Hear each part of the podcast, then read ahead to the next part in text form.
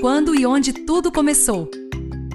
Durante séculos, os carneiros pastam na paisagem árida da Escócia. A cada primavera nascem os carneiros concebidos durante o outono. Eles crescem com rapidez e tomam seus lugares nos rebanhos ou vão todos parar nos açougues. Entretanto, no início do ano de 1997, veio ao mundo uma ovelha bem diferente de todas as outras que conhecemos. Essa ovelha foi chamada de Dolly. Ela não teve um pai, mas teve três mães. Além disso, seus genes eram idênticos aos genes de uma das mães, ou seja, Dolly era uma ovelha clone. Cientistas produziram a Dolly por fusão do ovócito de uma ovelha, a mãe do ovócito, com uma célula do úbere de uma ovelha, a mãe genética. O material genético no ovócito da ovelha foi retirado antes da fusão do ovócito com a célula do úbere. Em seguida, estimulou-se a divisão do ovócito doado.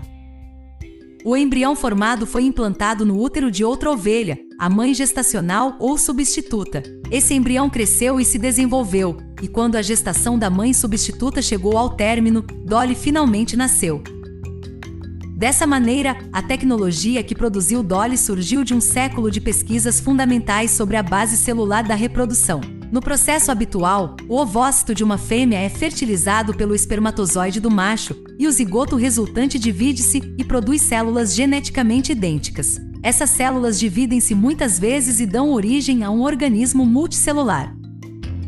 Nesse organismo, um grupo especial de células inicia um modo diferente de divisão para produzir células reprodutivas especializadas, ovócitos ou espermatozoides. Em seguida, um ovócito desse organismo une-se a um espermatozoide de outro organismo do mesmo tipo e produz uma nova prole.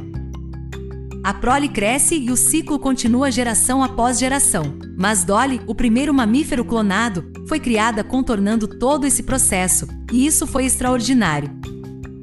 Os núcleos de três células estão dentro de uma micropipeta longa e fina. O núcleo superior com seu material genético está sendo injetado em um ovócito enucleado seguro por uma pipeta mais larga.